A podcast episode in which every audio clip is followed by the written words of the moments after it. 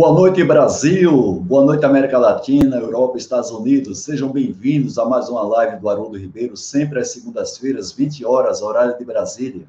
Estou falando aqui da minha residência em São Caetano do Sul, onde resido desde 1997, uma temperatura bem agradável hoje aqui em São Paulo, 16 graus, uma temperatura agradabilíssima para tomar um belo vinho.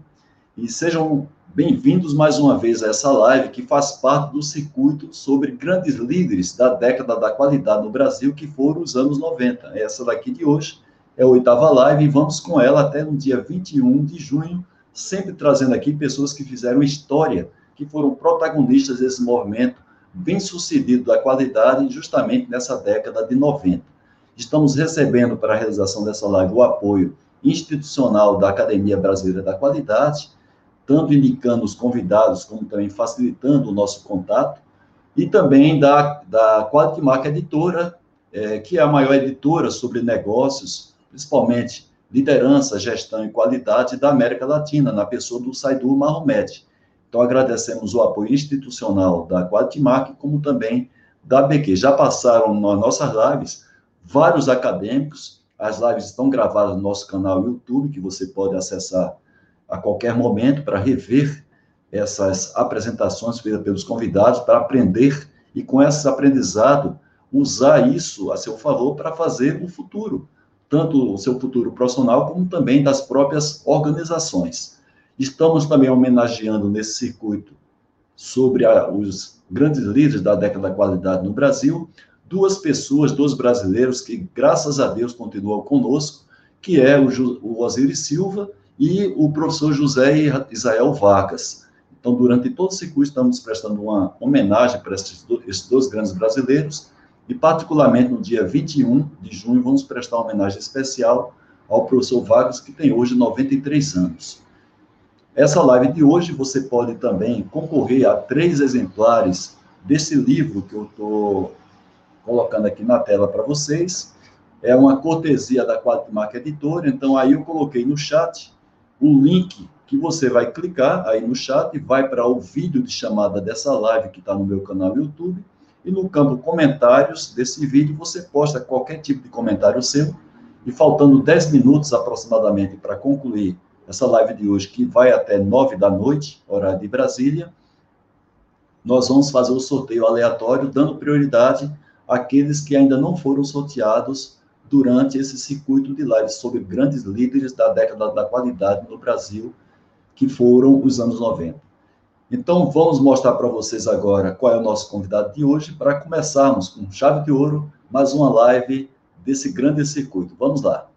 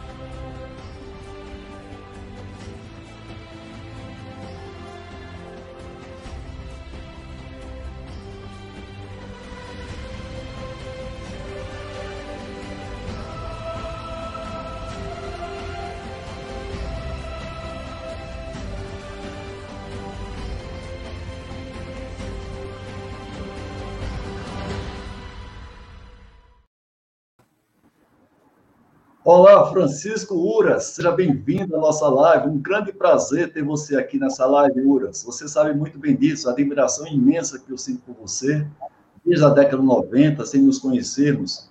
Já admirava muito o seu trabalho e é muita honra para mim, particularmente, receber você aqui na nossa live, Uras. Tudo bem? Tudo bem, muito obrigado. É, a honra é para mim, estou muito satisfeito de estar aqui e poder conversar novamente com os colegas, pelo menos virtualmente.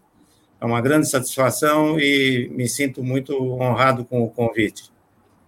Muito bem, Uras. Você está falando de onde agora, Uras? Estou é, falando do escritório da, da, da, minha casa, do meu apartamento em São Paulo, é onde durante 20 anos eu tive o escritório da CQA Consultoria. Então, ah, aqui ah, era, hoje se fala tanto em, em, home office, há 20 anos atrás aqui era meu home office. Mas normalmente o trabalho de consultor era sempre externo, então tinha muitas viagens, mas as preparações eram todas aqui no escritório. Muito bem, você sempre na vanguarda, quer dizer, você já estava muito tempo atrás já pregando aquilo que hoje é uma rotina né, de muitos, muitos profissionais, independente de serem consultores ou não, mas vários profissionais, inclusive empregados CLT, hoje basicamente é uma realidade o trabalho à distância. E você foi vanguarda há 20 anos, né? É, mas na, na, realidade foi uma decisão econômica, porque como o trabalho de consultoria era na, nos locais, nas empresas, ficava muito caro manter um escritório ter que me deslocar no escritório para ter uma reunião ou duas por, por mês ou por ano com algum cliente. Então, normalmente era em casa e dava para juntar todas as coisas, ganhar o tempo e estar tá mais confortável. Tá, e o pessoal já está percebendo a quantidade de, de, de, méritos que você tem na sua vida profissional, os quadros que você tem aí nesse escritório. Né? Eu tenho aqui, basicamente, os livros atrás de mim aqui, que são minhas fontes de, de conhecimento, né, de pesquisa, e você tem aí do seu lado, estou vendo uma prateleira também, deve, ser, deve ter riquíssimos livros, mas os méritos seus estão aí atrás, certificados. Você mandou para mim alguns deles, e particularmente eu já já admirava muito você, mas depois que eu vi quantas quantos méritos, né, você tem, inclusive nós vamos discorrer aqui durante essa live, cresceu mais a minha admiração por você, viu, Uras? Então, seja bem-vindo à nossa live. Muito honrado ter você aqui comigo. Muito obrigado. É que se você dividir isso ao longo do tempo, não dá tanto, porque são 55 anos de carreira. Mas tudo bem, é um, é um esforço contínuo. A gente tem que estar sempre se inovando, se aprimorando. Muito bem, Uras. Eu queria que você, rapidamente, a gente passou aqui um clipe, mas ele é muito resumido, com tópicos apenas, porque não dá para colocar um texto muito longo sobre cada cada capacitação sua, né? Qualificação sua, mas eu queria que você resumisse, Uras, para a gente, o pessoal que não te conhece ainda, a, a, assim, a sua vida profissional até você entrar nessa área da qualidade, mas não queria que você, por enquanto, falasse sobre o seu trabalho junto à, à antiga Fundação para o Prêmio Nacional da Qualidade, atualmente Fundação Nacional da Qualidade. Então, queria que você fizesse um resumo aí da sua trajetória profissional até chegar à área da qualidade, Uras. Bom, eu, é, no último ano da faculdade, em 1963, um bocado de tempo já, né? É, nós formamos um grupo e tivemos a, a, a, intenção de fazer uma viagem de estudos ao Japão. Esse grupo foi, foram seis pessoas, seis colegas, três eram Niseis e três eram Gaijin, quer dizer, não era, não era descendente de japonês. Nós conseguimos esquematizar esse, esse esse estágio no Japão e foi no início de 64. Foi uma, foi uma grande felicidade nossa, porque foi um ano é, importante para o Japão. Foi o ano que o Japão começou a dar o grande salto de qualidade. Teve a primeira Olimpíada lá. E, e teve um legado importante para a história do Japão, que foi a inauguração do Shinkansen, o trem-bala. Então, esse foi o meu primeiro contato, vamos dizer, com a área da qualidade. Começou já nesse estágio no Japão. Quando eu voltei, eu passei a trabalhar numa indústria automobilística. Naquela época, a gente escolhia até os empregos, era muito, tinha muita oferta. E foi onde eu tive a chance de ter o primeiro cargo de chefia. E, por coincidência, foi na área da qualidade, era o departamento de inspeção depois evoluiu para o Departamento de Controle de Qualidade, Departamento de Qualidade Assegurada. Então, a partir daí, a partir de 1965, 66, eu me liguei à área da qualidade e nunca mais saí dela. Eu acho que isso é uma coisa, para mim, foi muito boa, eu, eu ter tido a possibilidade de manter esse foco. É, saindo da, da VAPSA Autopeças, que foi esse, esse emprego, era a Valita na parte de autopeças. É, eu fui para a CESP, na época era Centrais Elétricas de São Paulo, e nós tivemos, fizemos lá uma superintendência para fiscalização e acompanhamento, que era o controle de qualidade nas fábricas, para liberar os equipamentos para serem montados nas usinas hidrelétricas. É, da CESP, eu tive uma passagem breve por uma consultora de origem suíça, Eletrovat, e depois eu fui para a Temag, onde eu fiquei 19 anos. É, a Temag era, na época, a maior empresa de consultoria e ela estava envolvida com os grandes projetos. O Brasil, na década de 80, começo de 90, tinha grandes empreendimentos na área de infraestrutura, grandes usinas hidroelétricas, e eu tive uma grande felicidade e oportunidade de trabalhar para esses grandes empreendimentos. Itaipu, Tucuruí, o início do metrô em São Paulo, e sempre na área da qualidade. A minha parte era a qualidade dos equipamentos na fábrica para liberar para ir para a obra, para fazer a montagem. Quando essa fase do milagre começou a acabar no Brasil, o meu trabalho foi diminuindo, né? E chegou a ponto que estávamos em, em três na minha área, que a minha área chegou a ter 100 pessoas. É, Aí eu decidi, então, dar uma guinada na carreira, quer dizer, não é que eu saí da Temag, é, eu fui saído pela falta de trabalho, que no Brasil é, não tinha mais os empreendimentos de grande porte, no começo de 90. Então, abri a empresa de consultoria, CQA Consultoria. E foi, foram 20 anos de consultoria, principalmente ligado ao MEG, o Modelo de Excelência em Gestão da Fundação Nacional da Qualidade. Esse é um outro capítulo que a gente pode depois falar mais adiante. Certo, Urias. Agora, inclusive, a denominação que você deu né, para a sua empresa é um pouco parecida também com a minha. A gente pegou carona né, em termos conhecidos mundialmente, no caso da minha empresa que eu fundei em 95, a PDCA, baseado no ciclo do Deming, e CQA, é, inclusive, é uma das qualificações que você tem aí pela ASQ, American Society for Quality. E eu queria que você até comentasse, aproveitasse para comentar sobre essas três certificações que você tem pela ASQ. Eu, particularmente, tenho duas delas. Você tem uma a mais. E você também é fellow, é um dos quatro fellows aqui no Brasil. Tem um presente aqui na live, uma pessoa que eu tenho profunda admiração, você deve ter também, como vários acadêmicos aqui, pelo Evandro Laurentes, que está aqui na nossa live hoje nos prestigiando, e você, ele, com mais dois outros colegas, são os quatro únicos fellows da SQ aqui no Brasil. Então, eu queria que você comentasse sobre essas certificações e também sobre esse papel do fellow da SQ aqui no Brasil. Por favor. É, veja, a ASQ é, é a maior entidade que congrega pessoas com o foco comum na qualidade e é uma fonte muito boa para desenvolvimento, para pesquisa, para bibliografia, é, participar dos congressos, que ela todo ano tem um congresso é, sobre qualidade, né? É, eu, desde o começo da minha carreira, me interessei pela, pela, SQ. É, é, a inscrição bastava, bastava ser engenheiro, você pagava uma taxa anual e passava a ser membro e a ASQ tinha um programa muito forte de certificações.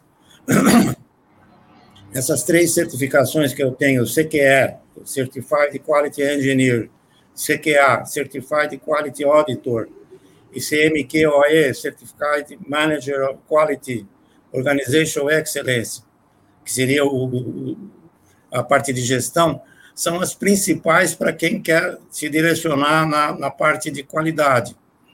Para você obter essas certificações, é necessário que você passe por uma prova. Na época que eu fiz essa prova, só tinha em inglês. Eram 120 questões, abrangendo um corpo de conhecimento completo. Então, para você se qualificar para fazer esse exame, precisava estudar, existiam cursos, livros. Esse, e... esse, livro, esse livro, inclusive, aqui que eu estou apontando, é a base desse curso do CQE, que é o livro do Jurano, né? Redis Book, tá aqui, ó. Tá é. tudo em inglês. Era a base nossa. Parece que, inclusive, não é só dando, abrindo um parênteses, que várias pessoas dedicadas, inclusive você, e uma das pessoas que está aqui presente, que é o próprio Evandro Lorentes, chegaram até a escrever um livro, três volumes, para oferecer não é, essa, esse conhecimento, essa, essa essa literatura para que as pessoas se capacitem para fazer essas certificações. Queria até que você comentasse também sobre isso, Uras. É, isso, isso eu tenho uma, uma, notícia boa que talvez já é de algum tempo, mas é uma notícia boa. Os exames da ASQ para ter essas certificações como auditor, ou como engenheiro, ou como, como gestor, eram todos em inglês. E isso era uma dificuldade adicional para nós, porque o tempo para responder as questões era, era muito curto, eram quatro horas de prova, mas eram 120 questões que cada uma era um mini case, cada uma você tinha que estudar e ver, decidir. É, a boa notícia é que, graças ao esforço, inclusive do Evandro Lawrence, a, a ASQ aceitou fazer as provas em línguas de outros países. Então, o Brasil é um dos quatro países em que tem exames em português é, para a SQ, quer dizer, o Brasil é um dos, dos, países que tem exame em português. Eles chamam Paper-Based Testing, o outro é Computer-Based Testing. Quem fizer o teste americano hoje em dia é por computador. Mas se você quiser fazer o em papel, já tem em português, tem em coreano, tem em mandarim e tem em espanhol. Então, cada um pode escolher a língua que pode fazer. São duas vezes por ano esses exames. E o Evandro teve, inclusive, o trabalho de ser o editor de um livro em português. Você, você mencionou do Juran, mas agora já tem isso em português, esse Opa. livro. Para quem quiser fazer o curso, quem quiser se preparar para tirar uma certificação em CQE, esse exame a preparação dele equivale como se fosse quase que um mestrado em engenharia da qualidade. Substitui o que a gente não tem nos cursos acadêmicos, ou muito pouco em cursos acadêmicos, sobre probabilidade, estatística, é, teoria dos erros e, e, e, todas as ferramentas da qualidade. Então, isso realmente é alguma coisa que é recomendável. Esse, são três volumes esse, esse que o Evandro coordenou, eu fui um dos autores um dos 10, 12 autores desse trabalho. Eu, eu vou isso... pedir, eu vou pedir só um favor ao Evandro Lorentes, que tem uma profunda admiração, porque ele, inclusive, é quem fazia, logo lá no início, no, no início da década de 90, que eu consegui o CCQE em 91, e o Evandro passou pelo menos seis anos ou oito anos fazendo a minha recertificação, avaliando, né? Todo o material que a gente manda para manter a certificação. E Evandro, fique bem à vontade se você quiser colocar no chat aí algum link que as pessoas podem acessar para adquirir esses três volumes. Eu particularmente recomendo, eu sou manter a certificação desde 91, ou seja, eu tenho agora 30 anos mantendo a certificação, e eu considero essa preparação para você fazer. É, você falou 120 questões, se não me falha a memória, em 91 eu fiz com, parece que foram 156 questões, todas em inglês, para fazer em três horas. E parece que era isso o padrão, na época em 91. Eu, eu, eu, eu, falei por memória, mas realmente pode ser que seja mais. Eu sei que o tempo era, era um fator primordial para a gente conseguir percorrer todo o exame, além da dificuldade na questão. Agora, uma, um ponto importante além de você estudar para ter a certificação, a certificação valia por três anos. Depois de três anos, você deveria juntar uma série de pontos, ou continuar trabalhando no ramo da qualidade, ou participar em congressos, participar em eventos, ou publicar livros, ou publicar papers. Então, é, era uma certificação dinâmica, isto é, cada três anos você tinha que mostrar a proficiência para continuar a ter o título. É, atualmente, eu fiz, eu fiz essas recertificações vários anos. Atualmente eu estou na condição de retired, quer dizer, eu tenho o título, mas não, se eu fosse me, apresentar, não posso dizer que eu, que eu sou um CQE, eu fui um CQE e tudo. Já na qualificação de fellow, que eu, que eu sou um dos, dos quatro é, aqui. Só, no... só abrindo parênteses, eu acabei de fazer agora em março, agora, o processo de recertificação avançou bem, porque você faz isso aí online, não precisa mais a gente mandar o material para uma pessoa que qualificada pela SQ para fazer a avaliação do trabalho que nós fazemos para mostrar que nós continuamos atuando na área da qualidade. E é feito online e eles fazem uma avaliação rápida. Tanto é que no mesmo dia eu recebi a validação da minha certificação por mais três anos, que vai agora até 2024. Tá? Mas agora vamos falar do fellow, que pouca gente sabe o papel do fellow. Há somente quatro fellows aqui no Brasil. Você, o Evandro, com mais dois. Eu queria que você Sim, falasse é, sobre é, o papel do fellow. O, terceiro fellow é o Dagnino, aliás, ele foi o primeiro a ser Opa. fellow. Eu, eu até estranhei porque o Dagnino ainda não apareceu aqui, viu, na, na nossa live, sempre ele aqui presente, mas até agora não deu boa noite. Dagnino, se tiver aí do Rio de Janeiro nos acompanhando, por favor, Faça seu comentário aqui para a gente saber que você está presente, Dagnino. O Dagnino foi o primeiro, eu fui o segundo, o Evandro foi o terceiro e o Paulo Afonso é o quarto. O Fellow é um processo de nomeação. Você, você tem que ser nomeado por outros associados da SQ, de categoria sênior, pelo menos. E é um processo que implica numa série de, de, de, de pontuações, numa série de quesitos. Então, é, é, é, você tem que mostrar proficiência para isso, tem que mostrar contribuição através de trabalhos e publicações, tem que mostrar, e era a coisa mais difícil para nós brasileiros aqui, que você prestou serviços para a SQ. É, os serviços que eu conseguia prestar para a SQ era ser proctor dos exames de CQA, CQE. Então, isso cada um, cada vez que eu era proctor de um exame desse, contava três pontos, dois pontos. Mas tinha que ajuntar 28, 30 pontos para poder, poder ser qualificado. Esse processo todo era enviado para os Estados Unidos e lá tinha um, um comitê que analisava isso. A ASQ tem atualmente 60 mil membros cada ano, normalmente, de 10 a 15 pessoas passam para a condição de sênior. E, infelizmente, no Brasil, é, o movimento da ASQ perdeu muita força é, depois da saída. O Evandro era o country councilor, conselheiro do país. Depois que ele saiu, é, a ASQ foi perdendo um pouco de força aqui no Brasil, o que é uma pena, porque realmente é uma entidade muito importante no nosso campo. Muito bem, temos aqui, viu, Uras, vários colegas seus da Academia Brasileira da Qualidade. É, eu, é, vamos dizer assim, agradeço muito a, a, todos eles. Acabou de entrar aqui a Cris Limonge, que você conhece, que mora na França, mas parece que ela está aqui em São Paulo nesse momento. Cris, um beijo para você, valeu a sua presença. Mas temos aqui também, casualmente, o presidente da BQ, que é o Guaranha, que inclusive contribui muito para que a gente faça essa live. E temos o próprio Evandro, que é o, o número um, é, ocupa a cadeira número um da academia, o qual você faz parte. Então, eu queria saber, Uras, como é que foi a sua entrada na Academia Brasileira da Qualidade, por favor.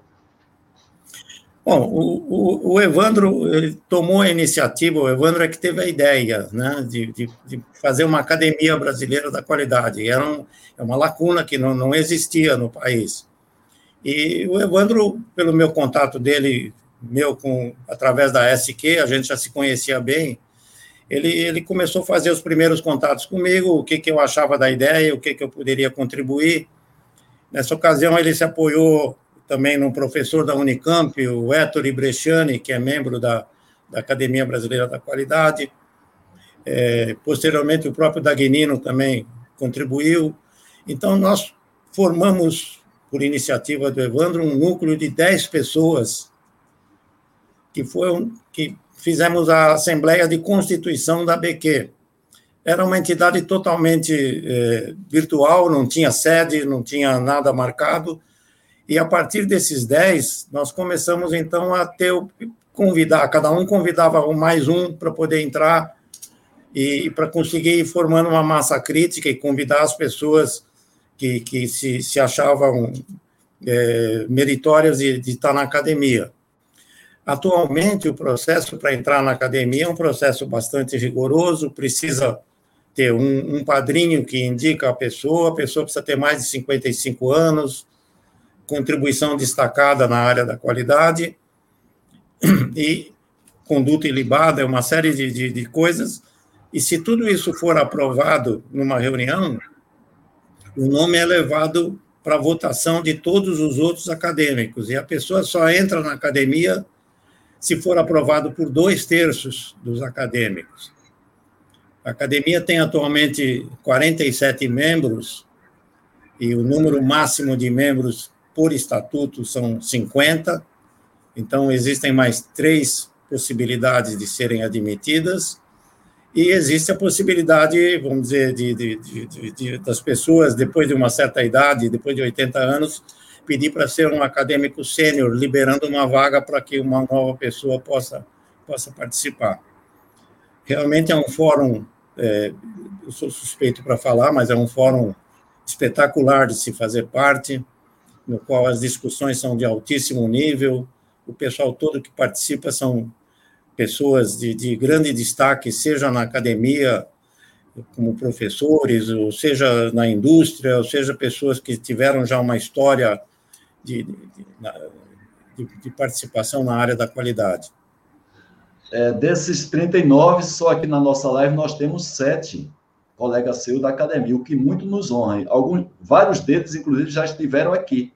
Eu acho que daqueles acadêmicos que, estão aqui na sala que ainda não passaram por aqui, eu tenho o Mauro Paganotti, o próprio Evandro Lorentes e a Cris. Né? Todos os outros já passaram por aqui, dos que estão presentes aqui na nossa live. Fora aqueles que, por acaso, não estão aqui hoje, pelo menos não estão se mostrando aqui presentes. Né? É, o, o Jairo, Agora, o Jairo, Jairo também é é, Jairo está aqui presente, eu, ele está na minha contabilidade aqui. São sete acadêmicos que estão aqui na nossa live nos prestigiando.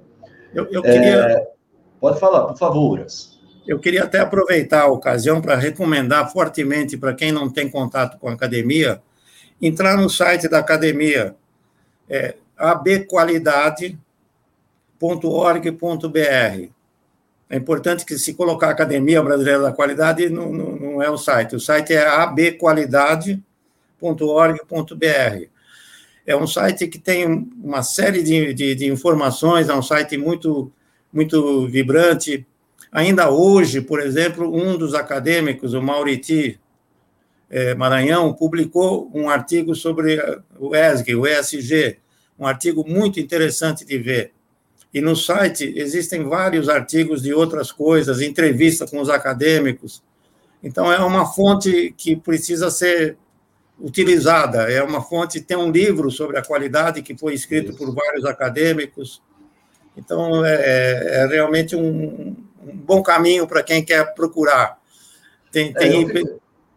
Uras, eu fiquei tão encantado com esse trabalho disponibilizado pela BQ, tanto o site como o canal YouTube, você falou do site, que tem todo esse material de conteúdo, inclusive posições da ABQ sobre determinados, determinados aspectos, e é, o canal YouTube também, que todas as lives que são desenvolvidas pela ABQ agora mensalmente, inclusive tem lá todo o calendário de lives, para que você possa assistir online ou gravadas, porque todas ficam lá disponíveis gravadas. O Mauriti, por exemplo, teve presente na, na última live da ABQ, que falou sobre ética, sobre civismo. Então, é uma live fantástica. Eu, eu assisto todas as lives da ABQ para aprender, porque tanto o conteúdo, o tema, como os apresentadores, debatedores, além disso, o próprio mediador, que normalmente é o Guaranha, e o Kleber Nóbrega, enriquecem muito o debate, então é imperdível. Eu convido vocês, inclusive eu fiz um vídeo e publiquei esse vídeo nas minhas redes, mostrando a importância que tem esses dois canais, tanto o canal YouTube quanto também o site.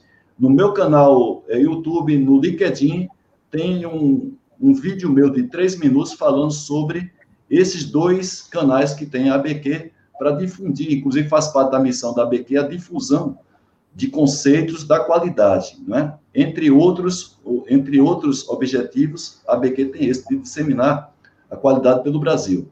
Agora, eu queria já, Uras, entrar aqui na questão da Fundação Nacional da Qualidade hoje, não é? Você é um dos conselheiros notáveis da Fundação, então eu queria saber, queria que você contasse um pouco a sua história, como é que você entrou na Fundação, hoje você tem, você foi examinador de vários ciclos, se não me fala a memória, 20 ciclos, você foi examinador, só fui dois, dois ciclos, e vejo quanto é pesado para você examinar um relatório de um candidato ao prêmio. E, além disso, você formou vários examinadores. Né? Então, eu queria que você falasse essa participação sua na Fundação Nacional de Qualidade desses dois aspectos, como examinador, como instrutor de examinadores e também fechando como é, parte de, do, de notáveis, do conselheiros notáveis da Fundação. Por favor. Bom, a minha, a minha história com a Fundação começou no, em 1992, é, no primeiro ciclo que teve. O, o, a pessoa, o primeiro superintendente da Fundação é, foi o Carlos e Matias Martins, que é um nome que merece ser homenageado pelo, pelo trabalho que ele fez de estabelecimento da Fundação. Foi o primeiro superintendente. Inclusive. Viuras, nós prestamos homenagem póstumas a ele, é, apoiado pelo filho dele, que nos mandou material. Então, fizemos aqui no circuito homenagem póstuma, pela importância que tem o Carlos Matias, não somente dentro da BQ, mas pelo movimento da qualidade no Brasil. Mas, por favor, pode seguir. É, o, o filho do Martins é médico, não seguiu a carreira dele, mas é um, é um grande médico. É, o Martins morreu prematuramente, é uma pena, é, ele foi meu colega, nós somos colegas de, de, Politécnica. Ele é engenheiro eletricista, nós fomos da mesma turma. Então, em 1992, eu já me aproximei do PNQ. Conforme eu mencionei, eu estava numa época de pouco trabalho, ainda estava na TEMAG, mas o trabalho tinha diminuído muito. Então, me permitia que eu tivesse outras, algumas outras atividades voluntárias, como essa do PNQ. É, a outra pessoa que eu quero render a minha homenagem no, por ter começado no PNQ em 92 é o Basílio Vasconcelos Dagnino. Opa! Ele foi, o, ele foi o primeiro gerente técnico da Fundação para o Prêmio Nacional da Qualidade. É bom lembrar que a Fundação, nessa época, que eu gosto de chamar de época heróica, a Fundação atuava numa sala cedida pelo Ministério da Fazenda, na Avenida Prestes Maia. A Fundação Nacional da Qualidade não tinha um, um escritório, não tinha nada, tinha uma sala que o Ministério da Fazenda cedeu, né? E se instalava lá. Eram quatro pessoas. Eram o Martins, o Dagnino, o Norberto, que era o gerente técnico, e a Marli Bueno, que era a secretária. Essas quatro pessoas é que implantaram o PNQ, e implantaram todo o processo nos primeiros anos. Né? No, primeiro ciclo do PNQ, o, o, o, MEG era uma tradução do, Mal, do Malcolm Baldrige, uma tradução simples. E teve sucesso, teve muitas candidaturas e dez empresas foram para a final. E o Dagnino me convidou para ser um examinador sênior desse primeiro ciclo. O examinador sênior era o que cuidava uma equipe de cinco pessoas para fazer a visita nas instalações. Então, isso também é uma grande coisa que mostra que o trabalho voluntário a gente tem uma grande vantagem, porque você, quando vai fazer uma visita numa instalação para fazer uma análise, você entra em contato com tudo que aquela empresa tem de melhor e quer mostrar, para você dizer se está de acordo com o modelo de excelência ou não. É, participando desse primeiro ciclo, o, o, o Dagnino depois teve a, a temeridade de me convidar para ser instrutor nos cursos. Então, desde 93, eu comecei a ser instrutor dos cursos.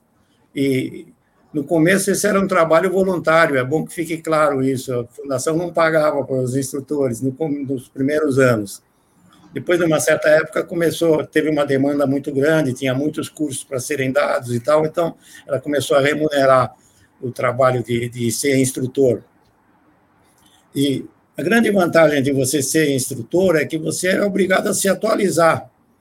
A fundação não permitia que o examinador de um ano fosse examinador do ano seguinte se ele não te fizesse o curso. Então, era um curso que atualizava. Essa era uma grande vantagem. Né? Sim. Então, eu participei como instrutor de, de, de 1993, acho que até 2013, 2014. Todo ano tinha um, dois cursos. Teve ano que talvez tivesse três. É, e como examinador também, sempre o examinador voluntário, totalmente é um trabalho totalmente voluntário, mas é um trabalho que, que eu acho que ajuda muito na carreira, é um, é um impulso na carreira. Como consultor, me ajudou muito, porque eu tinha que me manter atualizado todo ano. Né? Sim. E eu também comecei a participar dos comitês que elaboravam o critério de excelência. Né? O critério de excelência, o MEG, modelo de excelência em gestão, todo ano sofria alguma atualização, alguma melhoria. Ele começou como uma tradução do Baldrige, 1992. Durante alguns anos, dois ou três anos, era pura tradução. Depois, nós aqui, comitê reunido, começamos a ver que tinham coisas que, apesar de ser lá dos deles, país desenvolvido, que estabeleceram o prêmio, ainda estavam meio atrasados, né? O primeiro exemplo disso era um exemplo que logo apareceu. No modelo Baldrige, o critério 2 era planejamento estratégico da qualidade. E uma primeira modificação que o Comitê Critério sugeriu, isso ainda com a liderança do Dagnino como gerente técnico e tudo, foi dizer: não, o critério 2 vai ser planejamento estratégico da empresa, não da qualidade. Sim. E foram se seguindo melhorias, né? É, o, o, modelo, o MEG nacional, as revisões incluíram uma categoria sobre sociedade, especificamente resultados da sociedade. E cada ano tinha interações. É, uma, uma vantagem que nós temos sobre os americanos é que nós somos mais humildes e nós pesquisamos o que há de melhor no Prêmio Europeu da Qualidade. Nós temos aqui uma influência muito grande do, do TQC no estilo japonês, o Prêmio Demi, então, nós conseguimos fazer esse benchmark com prêmios reconhecidos mundialmente fora dos Estados Unidos, além do próprio conhecimento que nós temos aqui, porque no Brasil nós temos também excelentes empresas que têm uma gestão avançada, inclusive aquelas que conquistaram o Prêmio Nacional da Qualidade até 2016, que tem essa denominação.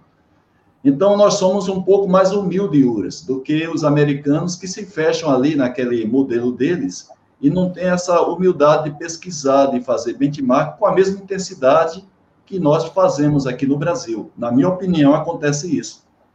Mas, mas também tinha muita, muita capacidade técnica para ir atrás das coisas. Então, o PNQ estabeleceu um item sobre capital intelectual, numa época que não se falava muito disso, né? É, e, e, e, assim por diante foram aparecendo várias, várias melhorias com relação ao Baldrige a ponto de que, a partir de 1996, 97, a gente já não estava. Não, seguia a diretriz geral do Baldrige como modelo, mas nosso modelo já estava muito mais evoluído do que esse, né? E, e, isso foi até, até a vigésima edição que eu participei. Eu só não participei dessa última edição, agora a vigésima primeira. Certo. Agora, quais são, assim, na sua opinião, as lições, Uras, desse aprendizado todo junto à Fundação Nacional da Qualidade, participando desses ciclos de exames, formando instrutores. O que é que tira de lição que a gente pode aproveitar para, a partir de agora, né, sob essa visão de homem da Fundação Nacional da Qualidade, focado no, na premiação, né, tanto no passado até 2016, que existia, como a, o novo prêmio agora, que é o prêmio de gestão de excelência, né? o Excelência na Gestão que é que tira de lição? Melhores em gestão atualmente. Melhores em gestão, exatamente. Eu, eu, diria que uma grande lição, primeiro no aspecto pessoal, na carreira das pessoas, que o trabalho voluntário vale a pena. Porque o trabalho voluntário junto a uma entidade como a fundação, para ser examinador, ele possibilita um grande crescimento na carreira. É, tanto para você ser examinador, que você tem que estudar o modelo profundamente, quanto para fazer a visita. O exame. E o exame antes também, não é? O exame que você faz no você relatório. Tem, você tem um case real que vai numa empresa e realmente as melhores empresas para poder decidir. A segunda coisa, eu diria que o MEG realmente é uma ferramenta espetacular, porque por meio desse modelo de excelência em gestão, num curto prazo, você consegue fazer um diagnóstico de uma empresa. Toda empresa tem o seu modelo de gestão implícito ou explícito. A maioria das vezes está implícito, não está declarado qual é o modelo de gestão que existe, mas existe um modelo, porque a empresa está funcionando, tem a sua gestão. Hum. Aplicar o MEG, utilizar a ferramenta do modelo de excelência em gestão, significa você verificar o que do modelo de gestão implícito ou explícito da empresa está aderente ao MEG. O que não tiver aderente, a gente qualificava como OM, oportunidade de melhoria o que estava aderente era PF, não era, não era por fora, era ponto forte. Sim. É, o que estava por fora eram as oportunidades de melhoria. Mas isso você conseguia fazer um diagnóstico de uma empresa aplicando o MEG é, em questão de meses. E a empresa que se candidatasse ao PNQ, ela tinha esse diagnóstico feito por cinco, seis especialistas voluntários que não estavam recebendo para fazer aquilo, que faziam uma análise completa e produziam um relatório. Então, esse relatório que era produzido era, era, um, era um, trabalho de, um trabalho de consultoria de altíssimo nível que as empresas poderiam receber. Então, acho que a grande lição, nós estamos numa fase em que esses modelos de excelência não estão mais tão na moda, como se diz. Infelizmente, os modismos existem, né? E os modelos de excelência estão enfrentando grandes dificuldades no mundo todo, não é só aqui no Brasil. Mas eu diria que é uma experiência acumulada que vale a pena investir nela, mesmo que a pessoa não queira concorrer a prêmio nenhum, mas precisa ter um modelo para se basear. E esse modelo é completo, ele é baseado nos fundamentos da gestão, nas coisas fundamentais. Né? É, quando eu falo em fundamento, eu gosto sempre de fazer a comparação com, com, com o vôlei do Brasil. Por que, que o vôlei do Brasil foi campeão olímpico vários anos e é um dos melhores vôleis no mundo todo? Porque, diferentemente do futebol, o pessoal, quando treina o vôlei, treina fundamento. Sim. Tem que treinar o fundamento da cortada, o fundamento da recepção, o fundamento da distribuição. E com esse treinamento focado nos fundamentos do esporte, o Brasil conseguiu não era nada no vôlei, né? e passou a ser uma potência mundial. Sim. E, e, quando a gente vê no futebol que o pessoal treina, mas na realidade fundamento. Eu acho, eu acho que fundamento hoje no futebol só temos do, do goleiro, que nós avançamos muito os fundamentos para goleiro, não é? Agora, nem batedores de falta, nós temos mais batedores de falta, faz muito tempo, inclusive, que a seleção brasileira não faz gol de falta, coisas que aconteciam no passado. Quando a gente via o Zico bater falta, é. Não, é? não, era por acaso, era o treinamento intenso que ele fazia é. após o treinamento convencional. Eu acho que só os goleiros hoje, é, em termos de futebol profissional no Brasil, treinam mais fundamentos. E como palmeirense, eu não quero nem falar em pênalti, porque Palmeiras perdeu três, quatro títulos, ficou vice porque perdeu nos pênaltis. Pênalti é um fundamento. O cara, de, o cara que errava um pênalti no jogo devia chegar no treinamento e ficar duas horas batendo pênalti, até ele conseguir colocar no lugar que tem que colocar. Mas isso, isso, isso infelizmente, não, não, não existe no futebol, mas no vôlei existe. E, então, trazendo para a gestão, a grande lição é isso. Um modelo que está baseado nos fundamentos, e esses fundamentos foram selecionados entre as empresas classe mundial, as melhores empresas, elas praticam isso. E a partir de praticar o fundamento, chega a resultados. Certo. Então, eu acho que a grande lição é que o MEG não pode ser esquecido, ele tem que ser cada vez mais revitalizado. Muito bem, começamos a ter aqui uma participação da, da nossa audiência já ativa, né? Até então o pessoal estava comentando elogios, fazendo comentário até entre os próprios componentes aqui estão na, na, na, nossa, no nosso chat, mas aí vem uma colocação do Guarani, que eu acho interessante, não é uma pergunta, mas na sequência tem uma pergunta do nosso colega Evandro para nós, para você particularmente, tá? Nos Estados Unidos há uma segmentação entre os temas e não há avanço de espaço. Estratégia e planejamento estratégico tem outro tipo de pessoas, tipo Porter, que ele coloca lá, e poucos outros. Marketing, a mesma coisa. Aqui todos apitam em tudo, vantagens e desvantagens. Olha, eu não, não, não entendi bem o posicionamento do, do, do, Evandro, realmente. Qual é que é a não, questão? Aqui é, aqui é do Eduardo Guarani. Na verdade, ele está dizendo o seguinte, que lá nos Estados Unidos o pessoal é mais especializado em alguns temas. Não é? Como é o caso, ele coloca aí o Potter, que tem a sua especialidade, na área de marketing a mesma coisa. E aqui no Brasil o pessoal é muito generalista, todo mundo quer dar palpite, quer dar a sua opinião, pelo menos é isso, Guarani, que eu estou entendendo aqui da sua colocação, e termina você não, não é, tendo comentários especializados com profundidade para que você possa avançar nos fundamentos. Bom, é, eu acho que esse é um problema nosso aqui no Brasil, realmente, de ter muita gente que se intitula especialista e não é especialista, infelizmente. Sim. Então, precisa ter um pouco de humildade para, quando precisar de alguma coisa, recorrer para quem é especialista mesmo. É, é... Eu, eu, quando resolvi trabalhar sozinho, eu não tenho consultores associados em 95, eu trabalho somente com 5S e TPM, apesar do nome da minha empresa é PDCA, mas se alguém me contratar para dar um curso de PDCA, eu não dou o curso de PDCA. E dentro desses 26 anos, é, trabalhando com 5S e TPM, também não criei nenhum modismo. Continuo trabalhando com 5S e continuo trabalhando com TPM sem dar outras denominações, porque eu creio que os próprios fundamentos dessas duas metodologias já são mais do que suficientes para que as empresas tenham grandes ganhos é, de produtividade, de qualidade, segurança e outros temas. Tem uma pergunta aí do, do Evandro, ele faz o seguinte: seria uma evolução o governo exigir uma avaliação de gestão pelo MEG para suas principais concorrências? Para exigir avaliação.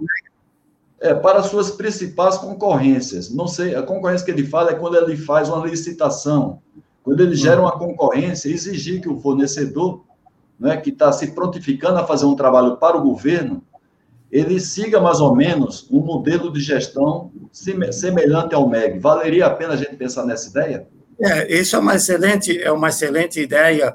É, na realidade, não é novidade. Se você pegar na história aqui na nossa qualidade, a Petrobras foi a grande impulsionadora do sistema ISO, quando a Petrobras colocou como requisito para ser fornecedor da Petrobras ter a certificação ISO. Então, se as empresas públicas colocassem isso como requisito e dizer, bom, você não precisa usar o MEG, mas me mostra uma autoavaliação. Aliás, é um produto que a Fundação disponibiliza, uma autoavaliação segundo os critérios do MEG. Se isso fosse um requisito de concorrência pública, eu não tenho dúvida que teria um grande ganho é, de qualidade para não ficar só restrito à questão do preço para definir concorrências. Ou, né? ou, apenas, ou apenas atender tecnicamente né, aquele serviço proposto, que hoje é exigido. O governo exige que você tenha capacitação técnica para fazer aquele trabalho, o qual trata aquela licitação. É, tem, uma, tem uma colocação aqui do nosso querido Cardoso, ex-executivo da Ródia, não é, que está aqui junto com o Vilém, junto com o Mauro Paganotti, muito, muito nos honra estar aqui presente com esse time de qualidade da Ródia. Ele diz, caro Uras, nos anos 90 houve um grande impulso na área da qualidade do Brasil, inclusive justifica o nosso circuito de lives, que teve a forma de uma curva S. Como iniciar uma nova curva, curva S, como foi nos anos 90? Como iniciar hoje uma curva semelhante àquela dos anos 90? Olha, eu acho, eu acho muito difícil ter um, iniciar um movimento como teve naquela época. Naquela época se ajuntou diversos fatores que contribuíram, diversas circunstâncias favoráveis, né, é, que, que contribuíram para isso. Atualmente, eu acho que nós não temos condição. Atualmente precisa ter realmente, precisaria ter algum apoio forte governamental que possibilitasse a implantação de um sistema é, como teve o, o Programa Brasileiro de Qualidade e Produtividade é, na década de, de, de 90, que originou a fundação. Eu acho que atualmente não tem condições. É, e com a Covid, então, piorou tudo, porque é, todo mundo está tendo uma questão atualmente de sobrevivência. E quando se entra em termos de sobrevivência, uma das primeiras áreas que mais sofre é a qualidade porque é, o pessoal quer reduzir custo, não quer pensar no médio prazo, é, quer, precisa sobreviver. Eu acho difícil atualmente, é uma questão de conceito, mas é, eu acho que a, Academia Brasileira da Qualidade tem procurado contribuir com isso. É, cada vez que tem uma eleição, a academia pensa em fazer um manifesto para entregar para os candidatos sobre qualidade e gestão no país que talvez consiga fazer alguma coisa que possa ter, ter começar um novo, um novo ciclo. Certo. Tem, tem duas perguntas aqui do nosso acadêmico também, o Schalf, que já esteve presente aqui conosco. E eu vou colocar as duas na sequência e você dá uma resposta ah, usando o mesmo, uh, o mesmo espaço de tempo. Quais foram os fundamentos mais difíceis para você inocular em seus clientes? Você ajudou mais de 30 clientes a implementar essa metodologia que é o MEG, né, de excelência na gestão. É, ou seja, quais, for, quais, ou seja, quais pênaltis teve que ficar treinando várias vezes. E ele complementa aqui, qual foi o fundamento mais difícil para você inocular em seus clientes? É um, na verdade, ele está resumindo a pergunta. Tá, bom, eu diria, primeiramente eu queria ressaltar que o Schauf foi o responsável pelo software sideral. Sim, antes, ele antes comentou aqui esse, na nossa live. Antes de, ter esse, antes de ter esse software, a gente fazia uma visita, um relatório, tudo na mão, não tinha nem processador Word para fazer os relatórios. E, e para juntar cinco, seis opiniões e fazer um relatório. O Schauf desenvolveu na empresa dele, a Compumax, o, o software sideral que durante muitos anos foi usado pela Fundação, pelos examinadores para auxiliar no trabalho. Bom, voltando à pergunta, eu acredito que é, dois fundamentos que eram muito difíceis de, de se inocular era a visão sistêmica, né? porque cada departamento de, de cada empresa procurava sempre o melhor para si e, e não e não ter a visão sistêmica. Então, o marketing vendia mais do que o que a produção podia produzir, ou a, o comercial vendia mais do que era possível de fazer entrega, e no fim a qualidade é que sofria com isso. Então, a visão sistêmica de dizer, espera aí, o modelo de excelência em gestão é uma visão sistêmica da organização, vamos pensar no, pensar no todo, né? É, a gente tratava muito como engenheiro, eu sou engenheiro, então, é, questão de causa e efeito. A questão de causa e efeito não é tão simples assim. E, apesar que o raciocínio de, de, muitos engenheiros era causa e efeito. Não é. O sistema é um pouquinho diferente, tem mais tempo de reação, a influência de uma é área na outra. O segundo fundamento que era difícil de, de, de, passar, no meu modo de ver, era a parte, fundamento ligado a resultados. Sim. O, o MEG teve um grande mérito que ainda hoje precisa ser ressaltado quando se falou em resultados no MEG, a maioria das empresas apresentavam relatórios com relatórios com resultados anuais, era o quanto teve naquele ano, qual foi o desenvolvimento. E o MEG colocou três peneiras para poder dizer que um resultado era, era válido para ser analisado. O resultado tinha que ser relevante, porque indicadores não faltam nas empresas, mas precisaria ser relevante. Segundo, precisaria mostrar a evolução desse resultado. A gente erroneamente chamava de tendência na época, mas era a evolução. Então, no MEG era um pedido três anos de resultados. E a terceira peneira, que era talvez a mais, mais fina, mais difícil, um resultado só seria considerado se ele tivesse um referencial comparativo. Não adianta você dizer que cresceu 10% ou cresceu 15% no ano, se o teu concorrente cresceu 20%. Ou na realidade, o que o MEG pedia era uma comparação com o benchmark. Quer dizer, isso era uma dificuldade enorme. Primeiro, porque não se conseguia ter esses, essas informações tão fáceis. Difícil. E segundo, porque isso às vezes escancarava uma realidade na empresa que mostrava para os gerentes: olha, vocês não estão com essa bola toda, porque vocês cresceram, mas a concorrência cresceu mais. Ou o resultado que você está apresentando é desse ano, mas no ano passado estava melhor. Sim. Então, essas três qualificações de resultado é um mérito do MEG de dizer, quando analisar o foco nos resultados, pense que resultado não é uma coisa isolada, um número. Né? Sim. É, e principalmente a questão da tendência. Hoje em dia a tendência está em moda. Com o negócio do Covid, todo mundo entende de média é. móvel. Nos anos é 90, poucas pessoas sabiam o que era uma média móvel. Né? Mas muito bem. Não adianta, não adianta, o pessoal confundia muito número com resultado. Sim. Um número é um péssimo indicador, é um número absoluto. O resultado não, o resultado é uma relação. Né? E que tem que ter essas três peneiras para poder ser considerado bom. Certo, eu acho que a introdução desse fundamento de resultados, ele eu, eu me lembro na primeira, no primeiro exame que eu fiz em 94, já em função do aprendizado do Malcolm Baldrige, que logo no início não exigia resultados, já começou a exigir resultados, inclusive, agora o que se cobrava era uma referência, um benchmark que era realmente muito difícil das empresas buscarem. Mas tem uma pergunta aqui do Jairo, nosso colega aí, seu colega da academia. Ele pergunta o seguinte: no seu entender, por que esse arrefecimento da qualidade da gestão nas empresas, como foi a pergunta aí do Cardoso, seria a falta de líderes transformadores? Inclusive, o Jairo é especialista nisso. Uma das especialidades do Jairo é sobre liderança. Ele esteve aqui conosco na semana passada. E o que, na sua opinião, a gente pode fazer para mudar essa situação atual do arrefecimento da gestão pela qualidade? Bom, a necessidade do líder é fundamental. Quer dizer, em toda a minha experiência como consultor, eu teria que, nas empresas que eu consegui chegar no, no número um, e que ele comprou a ideia, e depois ele estabeleceu o número dois como dono do processo, então tinha um gerente que era dono do processo, mas o presidente da empresa ou um diretor comprava a ideia, era o padrinho. Se não tiver essa liderança, é, Peniquet, na época, a gente usava constância de propósitos, quer dizer, era uma liderança que está sempre, que não, não muda todo ano, conforme o que acontece ou não, ela tem uma constância de propósito.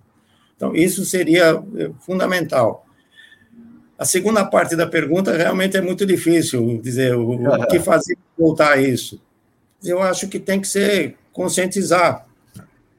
É, essas lives que você está fazendo, mas cada vez mais procurar aproveitar agora o mecanismo que temos de difusão para poder difundir isso, porque é, o problema dos modelos de excelência, o problema da qualidade, é que é um problema de médio e longo prazo, não é um problema no curto prazo, curtíssimo prazo. Então, isso precisa de conceito para conseguir fazer passar. Eu vou fazer uma pergunta aqui bem curiosa, mandada pelo nosso amigo querido Dagnino, né, que apareceu aqui. Dagnino sempre é o primeiro que aparece, né? E eu fiz o convite para ele aqui se mostrar aqui no nosso chat, ele aceitou o nosso convite lá do Rio de Janeiro. E ele está colocando aqui somente uma pergunta saudosista para você, só para a gente fechar aí. Ele diz o seguinte, que ele foi eletrônico é, de válvula, mal conhecia o transistor, obsoleto de longuíssima data. Como você se vê como eletricista, eletricidade de origem solar, eólica, nuclear, etc. Dá saudade desse tempo que você tinha uma aproximação muito grande, Euras, com esse aspecto técnico da engenharia? Olha, é, dá saudade, mas por outro lado, é, é uma realidade que a gente tem que se curvar. É, hoje em dia você sai da faculdade e depois de dois, três anos, metade do que você aprendeu já está superado na década de 90 não era tão assim, mas se falava em 5 a 10 anos para você ficar superado. Então, daí a necessidade de fazer os cursos, de, se, de participar das atividades, né? Eu, eu acho que dá grande saudade, porque a gente, como engenheiro, tem sempre tem sempre aquele, aquela, aquela vontade, aquela, aquele idealismo de época de faculdade, de dizer, bom, eu vou aprender uma teoria vou colocar isso na prática, produzir alguma coisa. E na época da eletrônica de, de transistor, válvula, a gente ainda conseguia ver alguma coisa, conseguia sentir alguma coisa.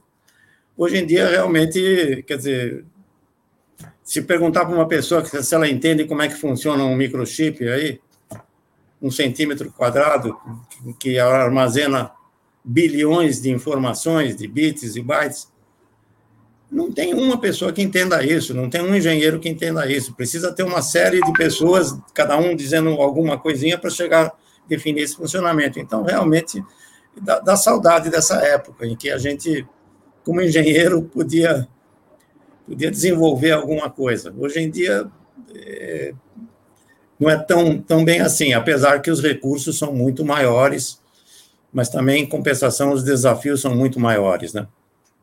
Muito bem. É, Uras, o que é bom passa rápido. Eu, eu, particularmente, né, ficaria aqui até meia-noite, botaria apenas um vinho aí nessa temperatura agradável que está fazendo São Paulo aqui, 17 graus, né? E a gente ficaria aí conversando durante, creio, com mais alguns convidados que estão aqui presentes, né? Eu pagaria o vinho, né, para que a gente ficasse aí bem à vontade. Mas é, chegou o final aqui da nossa live, mas não vamos nos despedir agora, porque temos um compromisso de é, sortear três exemplares desse livro fornecido gentilmente pela Quatimac Editora. Eu vou aqui deixar de compartilhar esse slide e vou compartilhar com vocês agora. O aplicativo que eu uso aqui junto com o próprio com o próprio YouTube, que é esse daí, conforme eu combinei, se a gente sortear alguém que já foi sorteado desse circuito, a gente passa adiante. Agora, se começar a se repetir, aí não tem jeito, a gente volta, porque cada, cada live tem um livro diferente, volta a, a enviar o livro para a pessoa que já foi sorteada nesse circuito. Então, vamos ver quem foi o primeiro, a primeira sorteada da noite. João Vieira de Melo Neto, por enquanto, João, segura aí, porque você foi sorteado na semana passada. Vamos ver se aparece alguém que ainda não foi sorteado, por favor. Carlos Cardoso. Carlos Cardoso foi sorteado. Parabéns, Cardoso. Cardoso, inclusive, é uma pessoa que nos ajuda bastante também na construção desse circuito de lives. Segundo sorteado ou sorteada, vamos ver quem é. Jairo Barreto, você que está tendo uma participação ativa aqui, Jairo, parabéns aí. Você vai mandar para mim o seu endereço completo para o meu e-mail pdca@terra.com.br. E vamos ver o terceiro a terceira sorteada da noite.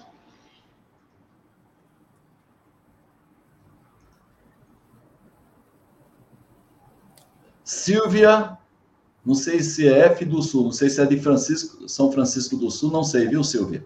Mas parabéns aí, obrigado pelos seus elogios sobre a nossa live. E, por favor, envie seu endereço completo para o meu e-mail pdca.terra.com.br. Deixa eu parar aqui o compartilhamento. Para a gente voltar aqui, Uras, é, suas considerações finais. Daqui a pouco eu vou também agradecer a sua participação, como também a nossa audiência. O que é bom passar rápido e fique à vontade para fazer as suas considerações finais aí da nossa live. Para mim foi muito legal, passou rápido, e o que é bom passa rápido mesmo. Por favor. Bom, eu primeiramente eu queria agradecer muito ao Haroldo pela consideração e a oportunidade desse convívio com os colegas. Eu estou aposentado há cinco anos, então esse convívio novamente com os colegas é muito gratificante para mim, é um envolvimento direto muito bom para mim agradeço. Eu tenho grande satisfação de encontrar virtualmente grandes companheiros da jornada. É, o Jairo foi companheiro, o Jairo Barreto foi companheiro da jornada na Alcoa, foi, foi o primeiro PNQ que eu participei, que eu dei como consultoria, junto com outros colegas. É, eu vi que muitas perguntas provavelmente não foram, não foram respondidas o que é uma pena, mas a, gente perde tanto tempo falando da vida e de 50 anos de carreira, não é fácil resumir muito. Mas eu, eu queria colocar o meu e-mail à disposição para as pessoas que fizeram perguntas e não foram respondidas. É, eu atualmente não tenho mais nenhum interesse comercial no assunto, então estou à disposição pela causa da qualidade, se alguém quiser colocar. O meu e-mail é muito fácil de, de gravar, é o meu nome, é francisco uras.com.br. É, quem fez pergunta e não foi respondido, se quiser, pode me enviar o e-mail, eu vou procurar na medida, da, na medida do tempo e na medida da dificuldade da pergunta responder. É, eu queria deixar alguma, uma, algumas pontos assim como, como um, é, para serem levados disso tudo. Primeiro que a qualidade tem que ser um propósito na sua vida profissional. Para mim foi um propósito na vida profissional e foi muito, foi muito bom ter sempre a qualidade como isso. Segundo, de todas as ferramentas da qualidade, cada ano surgem ferramentas novas, siglas novas. A mais importante que eu acho que a gente tem que levar é o PDCA. O PDCA é uma ferramenta não para usar somente na área da qualidade, mas para usar na vida. Qualquer coisa que a gente faça, tem que rodar o PDCA. Qualquer coisa que a gente faça, a gente planeja, executa. Depois tem que dar uma verificada e depois tem que aprender, melhorar. A Fundação Nacional da Qualidade evoluiu do PDCA para o PDCL, né? O, a última etapa é o learning, aprender com, com isso. Isso é uma ferramenta para a vida. O Haroldo foi muito feliz de escolher esse nome para a empresa dele é uma garantia de, garantia de sucesso. Existem uma infinidade de ferramentas que a gente podia ficar falando aqui, mas como o tempo não dá, eu queria só me fixar nessa. E a última coisa, talvez, para ser mencionada, é que hoje, atualmente, nós estamos numa época de eh, muita circulação de notícias e tudo, então que seria importante que cada um pensasse nas, nas três peneiras de Sócrates antes de difundir as coisas, né? É verdade o que eu vou falar? É um fato? Se eu tiver dúvida, não falo. É, a coisa que eu vou falar é bom, a segunda peneira da bondade, é Opa. é boa. Se não for boa, não falo. E a terceira é a necessidade, a utilidade. Isso é, é útil, tem utilidade. Eu acho que se a gente aplicasse isso no nosso convívio, a qualidade da nossa comunicação iria melhorar muito. Agradeço bastante, para mim foi muito gratificante. Muito obrigado. Puras, é... para mim, eu estou repetindo pela terceira vez, muito honrado quando nós fizemos o contato para, inclusive, ensaiar um pouco a questão da iluminação, a parte técnica da live. Você perguntou assim, quem me indicou, né? Foi você que se indicou no momento do, que você fez esse trabalho fantástico, são 50 anos de profissional, no mínimo 30 deles, 30 desses anos, com um esforço voluntário que você dedicou junto à Fundação Nacional da Qualidade, juntamente com o Dagnino e outras pessoas voluntárias que fizeram parte da história da Fundação e fazem parte da história da Fundação, como também fazem parte da história da qualidade no Brasil. Você é um deles, você é um dos protagonistas. Então, você fez, por merecer fazer parte desse time de elite que nós convidamos para disponibilizar esse histórico para várias pessoas, não somente a que estão na live aqui, online, mas aquelas que vão assistir isso aí gravada, para que a gente saiba utilizar do nosso passado exitoso, que foram as décadas de 90, e a gente possa utilizar isso aí para o nosso futuro. Não é? Toda a ideia nossa de estar tá fazendo esse histórico é porque a gente não consegue crescer como sociedade se a gente não tiver o fundamento da nossa história, sem saber onde nós estamos. E hoje, graças a Deus, nós temos ainda grupo seleto de pessoas que estão conosco ainda, e aquelas que não estão conosco têm algum tipo é, de publicação, nesse sentido, que a gente pode utilizar, para que a gente tenha uma sociedade melhor, um país melhor aqui no Brasil, mais igualitário, de progresso, de produtividade, com oportunidade para todos. Muita gente sabe muito bem que a base de tudo isso é a educação, educação no sentido mais amplo, não só a educação em termos de formação acadêmica, mas a formação de valores, que faz parte de um processo de educação. Então, todo o nosso esforço aqui é resgatar a história, o legado de pessoas profissionais como vocês, de vários outros profissionais que estão presentes nessa live, outras pessoas que não estão presentes, mas merecem todo o nosso, todo mérito pelo trabalho que elas desenvolveram. Então, eu queria aqui agradecer em nome de pessoas que são apaixonadas pela qualidade, são apaixonadas, que sonham por um Brasil melhor, para agradecer tudo que você fez e ainda faz pela qualidade e o nosso país. Então, sinta-se merecedor desse, desse comentário que eu estou fazendo. Provavelmente pessoas gostariam de estar nesse momento falando isso aí para você. E eu me sinto, vamos dizer assim, com a condição de, de transmitir esse elogio, esse comentário, em nome de vários profissionais que são apaixonados como eu pela qualidade e pelo próprio Brasil. Então, muito agradecido e parabéns pelo seu excelente trabalho como profissional e como voluntário na Fundação Nacional da Qualidade. Tá certo? Obrigado. Eu que, é, queria, como sempre, agradecer a participação da nossa audiência, a participação dos nossos parceiros da Academia Brasileira da Qualidade, que muito nos honra nessa parceria, a própria Quality Marca Editora, na pessoa do Saidu Mahomed, e desde já convido para a próxima Segunda-feira, vamos ter aqui a presença do ex-presidente da Ródia, atual presidente da Eli Queiroz, que fez parte de um programa fantástico chamado ProEx, junto com o Musa, junto com o Cardoso, junto com o Alckmin, o Vilém, que está aqui presente, o Mauro Paganotti, que vai aqui trazer uma história fantástica desse case de sucesso na década de 90, que foi o ProEx, e levando esse modelo para as gestões por onde ele passou, por onde está passando, que no caso hoje da Hélio Queiroz. Então, desde já convido todos vocês a participarem e compartilhar, como vocês sempre fazem, as publicações que eu faço para convidar as pessoas para essas lives das segundas-feiras, sempre às 20 horas, horário de Brasília. O intuito da gente é suscitar esse tema da gestão, da qualidade, e a gente possa utilizar todo o legado construído por vocês em favor do futuro de um país melhor, que nós merecemos. Então, gente, muito obrigado a todos vocês. Fiquem é, sempre com Deus na vida de vocês e cuidem da saúde e cuidem da família de vocês. Um grande abraço e até segunda-feira, se Deus permitir. Tchau.